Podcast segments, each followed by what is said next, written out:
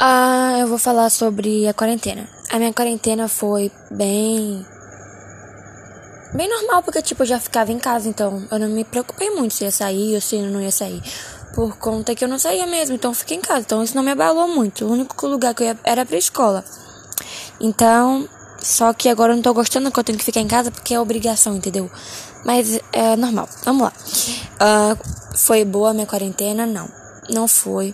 No as, o Covid começou em fevereiro, por aí, março, pois é. Em julho eu peguei Covid também, por conta do meu pai. Eu falei que eu não saía, mas o meu pai saía para trabalhar, então ele pegou Covid, ele não sabia e trouxe pra mim. É, meu irmão não pegou, por mais que a gente more junto, ele não pegou meu irmão, mas eu peguei. Uh, fiquei um bom tempo sem sentir gosto de nada, nem cheiro. Comia tudo, parecia que não estava comendo nada. Uh, meu cabelo começou a cair depois que eu, o Covid passou.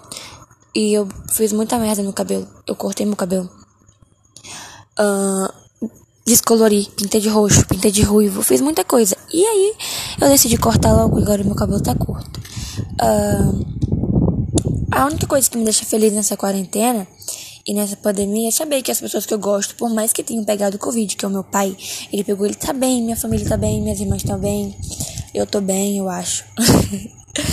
e uh, o que me faz também fe deixar feliz é que, por mais que essa pandemia abalou, tipo assim, a economia, sempre nunca faltou nada aqui em casa.